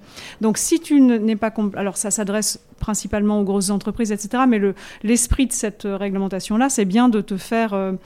de te rendre responsable de toute ta chaîne de valeur. Si jamais euh, il y a un gros polluant, euh, un gros pollueur dans, ton, dans, tes, dans tes fournisseurs ou, ou un, esclavagiste, ça va te retomber dessus en termes de responsabilité et d'image. Donc ça, sert à, ça. Et en fin de compte, ça te rend aussi plus désirable pour un donneur d'ordre qui sera ton client. Si tu peux montrer pas de blanche sur les, sur tous les, fronts. Alors évidemment, on va te dire, bah oui, mais il faut aussi que tu sois au même prix. Mais à un moment donné, euh, cette garantie, cette sécurité, ces ceintures et bretelles, ça se paye aussi. Si tu veux un fournisseur hyper clean, bah ouais, je suis peut-être un petit peu plus cher qu'un voisin, mais moi je te garantis sur toutes les étapes de production euh, que je suis clean et que tu n'auras jamais d'histoire et que tu vas même pouvoir te vanter dans ton propre rapport RSE, toi grand donneur d'ordre, que ta chaîne de fournisseurs est méga clean. Mmh. Donc euh, voilà. Oui, on, peut s'en sortir avec un, un changement complètement de modèle c'est-à-dire continuer de, gagner de l'argent en faisant mieux. Mais dans la plupart des cas, il faudra simplement euh, arriver à faire comprendre au, client final que la qualité environnementale, la qualité sociale, ça a un prix qu'il faut accepter de payer. Et donc revoir en fait ça, ce qu'on fait avec son argent. C'est-à-dire ce qu'on appelle le pouvoir d'achat aujourd'hui. Alors vous allez me dire, ça c'est facile de parler comme ça lorsqu'on a affaire à des CSP, etc. Mais euh, il y a beaucoup de gens qui, euh, sont n'ont pas cette, liberté-là. Et d'ailleurs, c'est même injuste parce que souvent ceux qui ont, moins d'argent achètent des produits plus bas de gamme qui doivent remplacer plus souvent. Donc c'est une espèce de cercle vicieux. Voilà. Il y a un adage très connu en, anglais qui dit Poor people cannot afford fast fashion. Voilà, ah exactement. Et, et, donc, euh, et donc, c'est pour ça que euh, c'est le système qu'il faut changer. C'est dans les marges du climat. On, on, on dit c'est pas le climat qui doit changer, c'est le système qui doit changer. Et donc, euh, cette économie de la collaboration, c'est pour ça que moi j'aime pas le, le, terme compétitivité, parce que la compétitivité, c'est forcément, ça tire tout le monde vers le bas. Un peu de compétition, Bon, pour le sport, c'est très bien, mais pour le business, un peu de compétition, c'est très bien, ça permet de faire émerger euh, de l'innovation, etc. Mais quand dans un secteur, il commence à y avoir trop de compétition, là, on arrive à de la dérégulation, on arrive à des méthodes euh, qui sont souvent peu scrupuleuses en matière de droits humains, et, euh, et je ne vous dis pas sur l'environnement, alors ça devient vraiment la plus importante des choses tertiaires. Et donc, on doit maintenant apprendre non plus à fonctionner en, logique de compétition marché, mais en logique de collaboration. Donc collaborer, y compris d'ailleurs euh, de collaboration intersectorielle. Euh, Vous êtes là pour ça aujourd'hui. Voilà. C'est-à-dire que je pense qu'on a, on va donc rentrer dans, des logiques de, de fonctionnalité. Quels, quels, sont les modèles qui fonctionnent Comment le numérique va nous aider à mettre en relation des gens qui n'étaient pas véritablement en relation et comment on va pouvoir créer des ponts entre les secteurs. Je donne un exemple avec la mode. Voilà. J'y connais, connais rien. Mais nous, on a travaillé il y a quelques années euh, avec euh, Emmaüs sur récupération des vêtements pour faire de l'isolation pour les bâtiments. Bon, hélas, ça n'a pas euh, donné suite parce que ça n'a pas résisté au test CSTB, qui est notre, le centre scientifique et technique du bâtiment, qui a regardé qu'au feu, la résistance au feu n'était pas correcte. Donc, ils n'ont pas trouvé l'adjuvant qui permettait de, résoudre ce problème. Donc, cet isolant n'a pas été retenu. Mais c'était un, bon, un bon exemple, si ça avait fonctionné, de transfert d'une industrie vers l'autre euh, dans une logique vraiment gagnant-gagnant. Euh, donc désespère pas de, euh, de trouver une solution. Et d'ailleurs, c'est là que toute la créativité euh, humaine et la disruption, parce qu'on aime bien parler de disruption, euh, pourrait arriver. C'est justement de, casser ces frontières et de, de faire émerger des modèles ou des, usages qui seraient tellement logiques et tellement bénéfiques pour tout le monde et, plus inclusifs, etc. Donc via le numérique pourquoi pas? Parce qu'il y a des choses qui, qui étaient dans l'air du temps, mais qui, grâce au numérique, deviennent possibles. Typiquement, euh, euh, ce qu'a ce qu'a fait Blablacar, euh, avant, les, gens qui allaient toujours au même endroit, notamment les Parisiens qui, retournaient dans leur Normandie, dans leur Bretagne, etc., ils, accumulaient des fichiers, ils se passaient des coups de fil, etc. Ça, c'était avant le... J'ai connu cette période. C'était avant le, le, digital. Et puis ensuite, vous avez la possibilité de faire les choses vite, bien, efficacement. Bah, tant mieux, ça c'est hyper utile, mais on constate quand même que les modèles de disruption aujourd'hui ne sont pas encore, mais ça va certainement euh, euh, changer avec la pression parce que on, innove par l'envie, mais aussi par la contrainte. Mais euh, aujourd'hui, moi, j'avoue que ça me désole de, voir que les, startups lèvent du fric pour faire de la livraison à 10 minutes. Je me dis, mais où est la disruption, l'innovation, le, mieux commun dans un modèle pareil? Et d'ailleurs, que feras-tu de tes 10 minutes supplémentaires? Franchement, j'espère pour la personne qui, utilisera ça qu'elle a vraiment un truc super à faire de ces 10 minutes gagnées, parce que sinon c'est aussi double peine pour, pour tout le monde. Mais je me dis que cette disruption, pourquoi est-ce qu'elle ne pourrait pas intervenir dans les dans les modèles de récupération. Euh, on, discutait de... Euh, moi, j'aimerais bien, euh, et je serais prête à payer un service pour qu'on vienne chercher ma cafetière en panne, qu'on me la ramène, ou prendre un... Parce que est-ce que j'ai envie de prendre un cours de réparation? Bah, Peut-être pour certains trucs et pas pour d'autres. Donc peut-être que je pourrais aussi gagner en compétences sur, certains, sur certaines réparations. Peut-être que pour moi, ce serait la couture et pour quelqu'un d'autre, ce serait réparer un vélo. Mais donc en gros, disrupter les services euh, de réparation, de, collecte, euh, de mutualisation. Euh, il y a encore de la marge pour ça. Et c'est là que nous, notre bouquin, bon, il est dépressif sur un chapitre, mais optimiste sur quatre ou cinq. Parce qu'on parce pense qu'il y a une marge monumentale pour Penser autrement. ouais, faire autrement, penser autrement, et surtout ensemble et cross euh, secteur.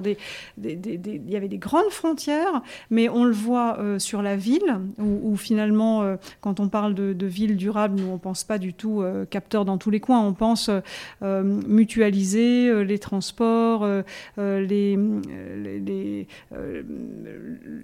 faire, faire ses courses différemment, etc. Et pas tous dans un silo, dans une, dans une ligne, mais plutôt euh, en, et puis, et puis peut-être que cette période euh, de, de, grand confinement nous aura appris euh, le, besoin des uns des autres, l'entraide, d'aller voir ses voisins, de, voilà, d'être différemment dans, dans, dans, dans, la ville. Il n'y a pas plus mutualisateur qu'un espace urbain finalement. Donc en entreprise, on peut faire ça aussi. dans, les, dans les façons de produire autrement, on se dit, euh, c'est pas de nous, mais d'aller prendre nos leçons dans la nature, c'est que aujourd'hui, des outils de R&D et d'innovation des modèles de demain, en fait, tout existe déjà. La nature a tout inventé. Donc, on parle beaucoup de bio-inspiration, hein, biomimétisme, bio-inspiration, parce qu'on se dit finalement, bon, euh, on est capable, aujourd'hui, la nature a, tout fabriqué, euh, les matériaux, les matériaux, mais avec une. Ce qui est intéressant quand on regarde la nature faire, c'est qu'elle a fait des trucs extraordinaires mais avec une frugalité euh, en termes de moyens, en termes d'énergie, extraordinaire. Alors que nous, on arrive péniblement de temps en temps à la copier, mais avec une déplétion euh, énorme d'énergie, etc.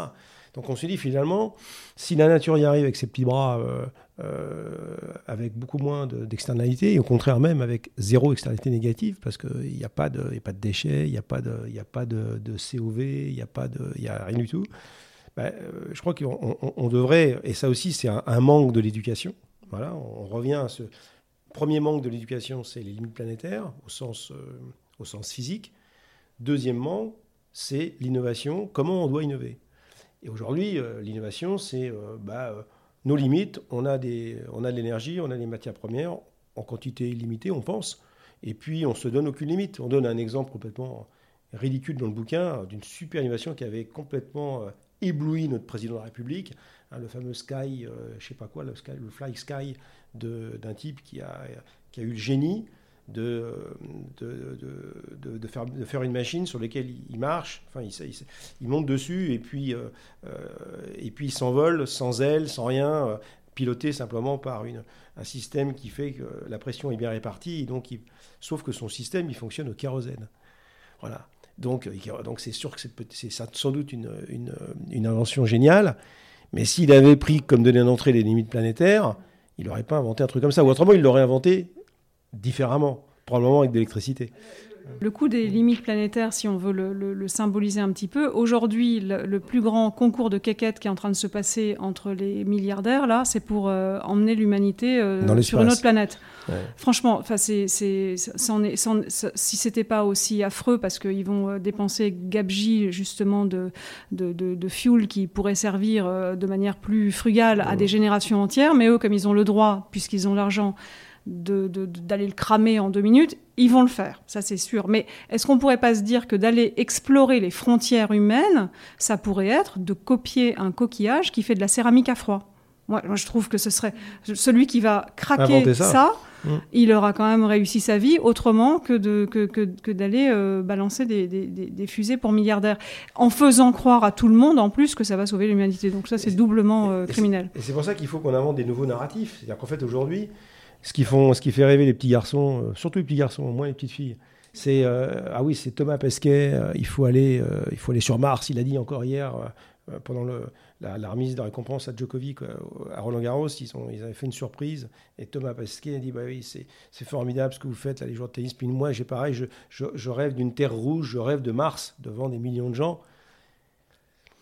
Bon, moi personnellement, je rêve pas du tout de Mars, hein, parce que sur Mars, je sais ce qu'il y a, il y a rien il n'y a pas de vie. Donc c'est certainement, certainement un exploit technologique colossal d'y aller. Euh, mais je pense que par rapport à ce qu'il nous reste comme temps pour, euh, pour sauver le monde, je pense qu'il faudrait quand même qu'on flèche assez rapidement le génie créatif humain qui est énorme vers ce qu'on appelle le bien commun. Et vers donc nos rêves. Et donc nos rêves. Le, bien commun, c'est pour tout le monde et vers de l'utilité sociale, parce que je pense que ce dont on a besoin aujourd'hui, c'est ça. Alors vous allez me dire, on a besoin de rêver, etc. Mais faisons rêver sur le bien commun. On est capable de faire rêver sur le bien commun. et inventons-nous des imaginaires du bien commun. J'ai une petite euh, digression, mais je note quand même qu'ils ont mis beaucoup moins de moyens et d'artifices pour euh, célébrer la finale d'âme euh, la veille. Hein. On, on, a parlé régulièrement de la question de l'éducation, mais du coup, comment est-ce qu'on fait pour enseigner dans des écoles de façon vraiment très concrète ces notions, sachant qu'on est nous-mêmes dans une espèce d'expérience à tâtons.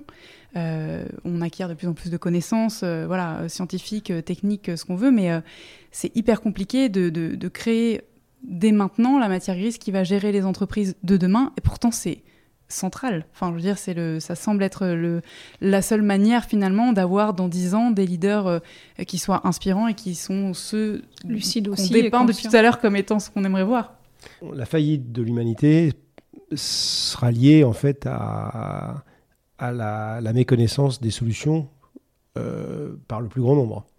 Et donc, euh, moi, je pense que si on, doit mettre en priorité une action en place pour euh, essayer de sauver ce qu'on peut encore sauver, c'est l'éducation hein, et la formation. Donc, hélas, trois fois hélas, les, les, grandes écoles françaises, mais c'est vrai dans tous les autres pays, hein, n'ont pas compris ça. Alors, ils sont en train de le comprendre maintenant, là, mais c'est déjà presque trop tard. Donc, nous, au C3D, modestement, on s'est dit, bon, ben voilà, ils l'ont pas fait, on va créer euh, un MOOC qui sera disponible en français et en anglais pour donner ses bases des fameuses limites planétaires euh, dont, de toute façon, si on n'a pas compris ça, c'est impossible de comprendre tout le reste, hein, parce que tout découle de ça. Et euh, donc on l'a fait, on l'a produit avec un, un, des réseaux partenaires.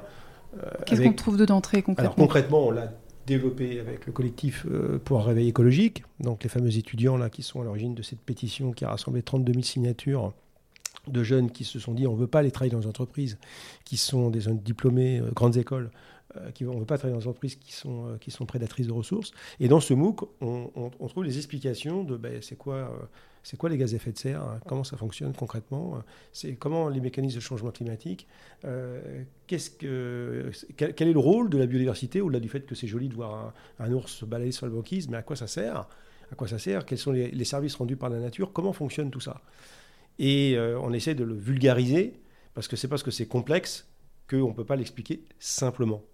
Et c'est ça tout le génie des gens qui nous ont aidés à concevoir ce MOOC, c'est d'arriver à, le rendre suffisamment accessible à des gens qui n'ont pas forcément un background scientifique euh, énorme, mais qui vont comprendre les, euh, les effets, euh, les rétroactions, les, les, les conséquences, les effets dominos qu'il peut y avoir aussi lorsqu'il y a quelque chose qui commence à se détraquer et qui nous permettent de mieux comprendre le chapitre rapide du MOOC qui est, ben oui, mais quelles conséquences sur le business Et quelles conséquences sur le business C'est que moins d'énergie qui rentre, c'est moins de machines et c'est moins de productivité.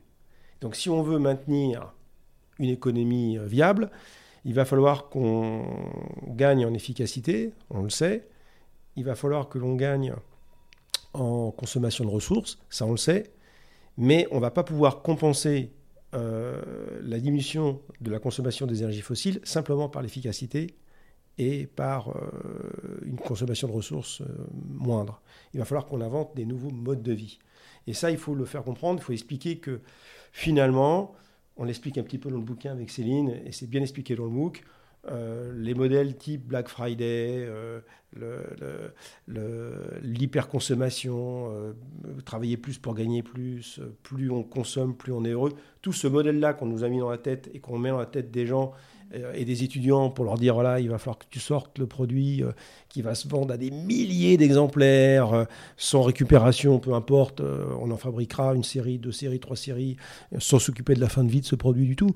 Hein, c'est pas, pas le problème des industriels tous ces narratifs-là, qui sont complètement dépassés et qui sont maintenant même irresponsables, euh, ben, dans le MOOC, on, est, on, est, voilà, on peut créer de la valeur, de la valeur euh, économique, mais sans détruire de la valeur écologique.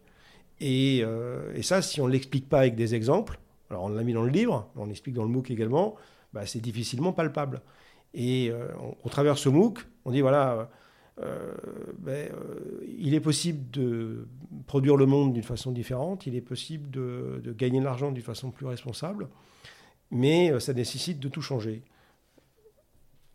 La raison d'être, le modèle économique, le système d'innovation, le système de management pour faire, pour faire euh, émerger de nouvelles idées. Et la voiture balai du système, qui n'est pas la moins importante, c'est la façon dont on va mesurer la valeur. Ça va être quoi une entreprise performante dans les années qui viennent? Ce n'est pas simplement une entreprise qui va générer du cash flow, euh, de l'EBITDA, mais c'est une entreprise qui va pouvoir démontrer qu'elle préserve son capital naturel. Voilà le capital naturel sur lequel elle s'assoit pour, euh, euh, pour créer son business, donc les ressources dont elle a besoin et l'énergie dont elle a besoin, eh bien, elle a intégré dans son modèle économique euh, le fait qu'elle doit, elle doit faire en sorte que ce capital naturel doit être maintenu au coût de maintien. Au coût de maintien. Donc on met des dotations sur amortissement sur le capital naturel comme on met des dotations sur amortissement sur une machine c'est ce que vous décrivez, la comptabilité euh, triple capital, euh, dans le livre. Et ça, et ça c'est pas nous qui l'avons inventé aussi. Hein. Mhm. On n'a on a rien inventé. Il y a des universitaires français aujourd'hui qui ont, depuis des années, pensé que c'était plus possible d'avoir une comptabilité analytique euh, en partie douce simplement sur les flux financiers, que c'était pas juste rien, et que la finance de demain devait s'appuyer, avant toute chose, sur des critères qui n'est pas, pas, simplement des critères purement de rendement économique, mais aussi sur la capacité ou pas que les entreprises vont, vont, vont pouvoir démontrer ou pas que le capital humain et le capital naturel, qui sont euh, les, deux premiers leviers de la création de valeur, euh, est-ce que c'est entretenu ou pas? Alors aujourd'hui, enfin dans les entreprises aujourd'hui, c'est je gagne beaucoup d'argent et je redistribue un peu en social et je redistribue un peu en environnement. Mais en fait, c'est le contraire qu'il faut faire. Il faut créer la valeur environnementale, la, créer la valeur ajoutée sociale pour in fine avoir comme conséquence de la valeur ajoutée économique. Oui, parce que ça, on critique aussi un petit peu le, modèle euh, philanthropique euh, classique du, du, de l'entreprise qui a asséché tout son, tout son écosystème, qui a donc euh, fait fortune pour quelques-uns en, ayant spolié et, et, profité d'un système dont elle, dont elle devient actrice, parce que plus tu es riche et plus tu fais du lobbying pour préserver ton, ton, ton, ton, bah, ton, tes acquis. Et donc, cette entreprise-là, pour s'acheter une bonne conscience, elle va faire de la philanthropie. Mais ce n'est pas dans ce sens-là que, que ça peut marcher. C'est à, l'inverse. D'ailleurs, le, CSR aux États-Unis, c'est la philanthropie. C'est la philanthropie. Hein. En fait, le, business, on continue de faire comme avant avec un minimum de régulation, puis ils vont, ils vont jusqu'à voter pour Trump. Donc plus de régulation du tout, c'est tellement plus simple hein, quand il n'y a pas de régulation. Et puis, effectivement, à la messe, le dimanche, euh, bah, je, mets, je mets 100 dollars dans le système, ah, puis j'irai au paradis, quoi. Bon, c'est euh, c'est pas comme ça qu'il faut faire. Hein. Alors, on parlait d'éducation euh, aussi, et donc euh, on pense qu'à tous les âges, on doit commencer à, parler de, des nouveaux récits. Pour les petits, on ne va pas leur apprendre à produire autrement, mais on peut leur, donner envie des, nouveaux récits. Mais surtout dans les études euh, plus tard, finalement, c'est de, casser les silos aussi. Parce que si en finance, ah on t'apprend qu'une forme de finance et que en sciences sociales, qu'une forme de sciences sociales en, ingénieur, en école d'ingénieur, que, enfin, et, sans jamais euh, euh, casser un peu les, barrières et aller voir ce qui se fait dans d'autres disciplines, etc., bah, effectivement, on n'arrivera pas à grand-chose parce que chacun arrive ensuite dans sa case en entreprise sans, sans comprendre quels sont les, moteurs. Et je parle, je parle de sciences sociales parce qu'on a énormément de verrous euh, sociotechniques. Alors, c'est, y y a, euh, on parle de la régulation, on parle de, du, de, la fiscalité, on parle de, euh, de, de, nos limites techniques ou de,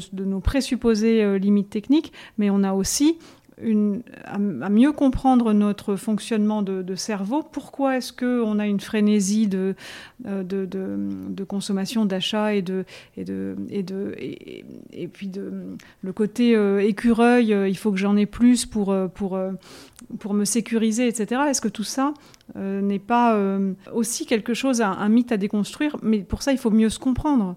Donc un peu de sciences sociales en ingénierie ferait pas de mal, et un peu de biodive euh, en, en, finance ferait pas de mal non plus. Voilà. Mais, même les écureuils, ils stockent pour leurs propres besoins. Il y a que, l'homme qui tue plus de gazelles qu'il en a besoin. Et ils, euh, en paumant leurs noisettes, ils permettent euh, à, aux, noisetiers de repousser. Ce que vient de dire Céline, c'est vraiment la clé, parce que aujourd'hui, on, on a fait des gens tellement spécialisés que euh, on, a perdu cette notion de, la complexité, le caractère holistique des problèmes. Euh, ce que les savants dans le temps, on, les appelait les savants parce qu'en fait ils étaient érudits, ils connaissaient plein de trucs sur plein de choses. C'est ça, qui était marrant. Et, et je crois qu'on a besoin maintenant dans les entreprises euh, et moi, je pense que je, je, pousserais tous ceux qui nous écoutent à recruter des gens qui ont des doubles diplômes. Un diplôme scientifique et puis euh, autre chose, euh, sciences sociales, autre, parce que c'est bien plus riche que des gens hyper spécialisés. Alors sans doute qu'il en faut aussi, mais on voit bien que dans tout ce qu'on a inventé et tout ce que je fais moi au quotidien, dès lors qu'on met autour de la table des gens qui ne se ressemblent pas, Hein, des gens qui ont des parcours de vie différents, qui ont des, cursus scientifiques ou techniques différents, ou pédagogiques ou euh, scolaires, bah, dès lors qu'on a une bonne méthode, parce qu'il faut toujours une méthode pour faire émerger de nouvelles idées, quand on a des gens qui sont issus du même cursus, du même moule, bon, bah, la, créativité s'arrête assez vite. Dès lors qu'on arrive à croiser des, gens qui viennent d'univers différents, c'est génial et, et, ça fait émerger tout un tas de trucs qu'on n'avait même pas imaginé. Euh, et, ce qui est formidable dans le métier qu'on fait, c'est que, bon, nous, on est des cassantes, des lanceurs d'alerte, c'est vrai, euh, parce que, bon, on a compris des choses, on a pris le temps de se renseigner quand même, hein, on n'est pas, euh, moi, j'ai pas la science infuse. Par contre, souvent, maintenant qu'on sait bien lancer les alertes, tout de suite, on nous demande les solutions. Ah bah non, non, on n'a pas toujours toutes les solutions. la bonne nouvelle, c'est qu'il y a des solutions sur la plupart des, des grands enjeux. Mais entre, euh, je pense que tu es bien placé pour le savoir, entre une bonne idée et la transformation de cette bonne idée en modèle économique pour que ce soit viable, il y a, plusieurs itérations qui sont, euh, qui sont nécessaires. Donc on ne peut pas demander à ceux qui lancent les alertes de aussi en même temps trouver les solutions. Par contre, ce que nous, on a mis au point avec euh, Céline, ce qu'on propose, simplement en regardant ceux qui l'ont fait avant nous, parce qu'on n'a rien inventé, c'est que ceux qui ont inventé de nouvelles solutions pour faire mieux, ils se sont inspirés de la nature. Ils ont travaillé euh, en mode collaboratif avec leur écosystème euh, euh, donc de clients, de partenaires, et, Ils ont procédé par essai-erreur. Donc, parce qu'en fait, l'heuristique, je pense, est une bien meilleure façon d'y arriver que l'approche classico-française où en fait on veut éliminer tous les risques d'entrée de jeu, on fait parce, parce qu'on veut surtout pas tester.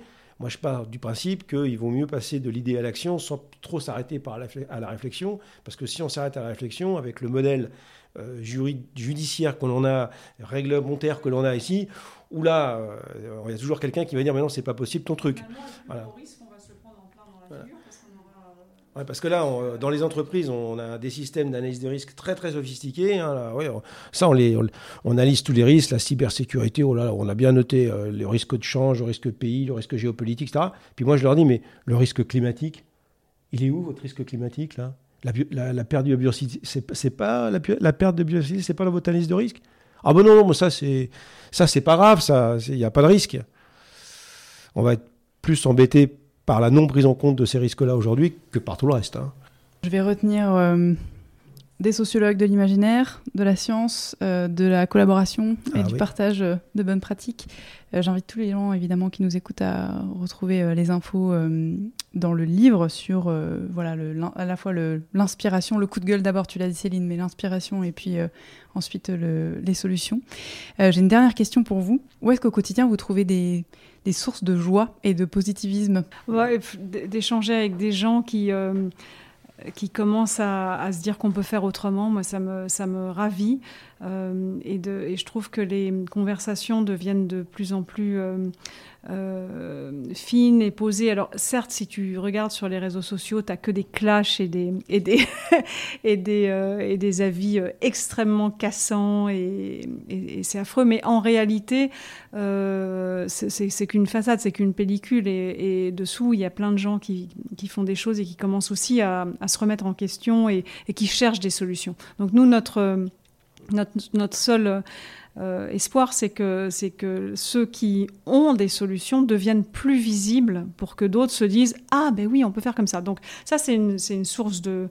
Euh, ouais, d'espoir, de joie et, et, et, de, et de voir aussi, enfin dans, dans, mon métier, je vois que de plus en plus de gens ont envie de, euh, de, de faire bien, de le dire, de d'embarquer, de, de, de, ça motive tout le monde, ça motive euh, les, ses troupes, ça motive, ça donne envie aux clients, ça donne, enfin c'est voilà, c'est des sorties par le haut mhm. euh, qui sont accessibles à tous et ça, ça, voilà, ça me donne énormément de de joie de le partager de, et surtout de m'inspirer parce que je suis loin euh, d'avoir pigé tous les enjeux et vu tous les mais, mais, mais voilà d'être plus en plus euh, euh, curieux et de, voir que d'autres gens sont curieux aussi et, s'ouvrent à tout ça. Et puis voilà après de manière plus prosaïque de voir euh, que, que, que, nos enfants euh, deviennent euh, assez conscients là-dessus. Et, et, c'est pas une question d'être déprimé et, et défaitiste, c'est au contraire de se dire bon, bah, puisqu'il y a des solutions, bah, moi je vais faire ça et je vais m'y mettre. Et ça, c'est. voilà, et, quand, et les, jeunes pour un réveil écologique et tous les autres qui s'y mettent, parce qu'il il y a beaucoup de mouvements d'étudiants qui commencent à se mettre en place et des, des tribunes qui commencent à, à, élever la voix. Et, ça, c'est les, jeunes très éduqués, mais il y a aussi des jeunes beaucoup moins et de, par le monde qui ont des solutions et des envies de faire autrement. Et bien ça, c'est une source de joie incommensurable, heureusement, une, une énergie renouvelable. Hmm. Ben ouais, des gens comme toi, euh, Victoire. Hein. Voilà, des gens qui sont, euh, qui sont câblés euh, avec humanistes, lucides, bienveillants. Euh, tout en étant implacable sur le. Parce qu'on ne peut pas transiger, on ne peut pas négocier avec les lois physiques, donc euh, il faut aussi accepter ces lois-là, qui nous dépassent d'ailleurs. Hein. Euh, et, moi, je tire mon énergie en, rencontrant, en rencontrant des gens comme ça, des gens positifs, des gens qui ont envie de se bouger. Et c'est ça qui, en fait, qui tire le monde vers le haut. et moi, je suis très content d'avoir aussi rencontré Céline par hasard. Euh, lorsqu'elle faisait repris ses études à Dauphine. Et elle fait un travail formidable avec les, ses collaboratrices dans, dans son agence. Et toi, euh, on a des garçons aussi. Pour, ouais, maintenant les garçons, ouais, pour, euh, pour, pour, pour, faire connaître en fait des entrepreneurs qui font autrement en, ayant ces valeurs-là, parce qu'il faut quand même des valeurs humaines aussi hein, pour faire ça. Sortir du cynisme, de la cupidité, de, l'égoïsme euh, que, que, le système matérialiste nous a. Nous a c'est pas des bonnes valeurs humaines, ça. On a perdu toute la solidarité. Alors, on le retrouve en cas de coup dur, et c'est là qu'au fait, au plus profond des gens, je pense qu'il y a. Les gens sont, sont bienveillants par nature, mais il faut réveiller cette bienveillance parce que je pense que l'homme avec un grand H est bon. Il n'y a, que très peu de gens qui sont, euh, qui sont mal euh, configurés au niveau de leur logiciel euh, cérébral. Et, dès lors qu'on les met dans les, dans les conditions de donner le meilleur, du, le meilleur de l'humanité, eh bien, on, va pouvoir faire des choses qu'on n'aurait même pas imaginé pouvoir faire. Donc, mais pour ça, on a, besoin, on a toujours besoin de leadership on a besoin de gens qui sont des pionniers, qui prennent les risques en premier, euh, quitte à passer pour des fous. Moi, pendant très très longtemps, euh, chez Bouygues, comme dans beaucoup d'autres endroits, euh, j'étais un peu, peut-être, ils m'ont pris pour un fou, mais de moins en moins aujourd'hui. Donc ça, c'est une petite récompense sur ma fin de carrière. Là. Donc, comme il y a de plus en plus de fous, finalement. Voilà, on, va y arriver. Mais en tout cas, merci Victoire de ton invitation.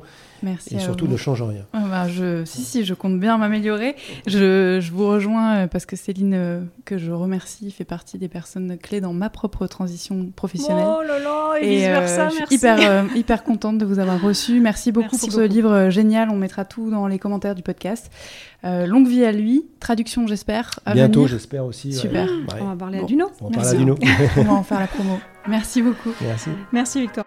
Merci pour votre écoute. Si vous êtes encore là, c'est peut-être que vous avez apprécié cet épisode.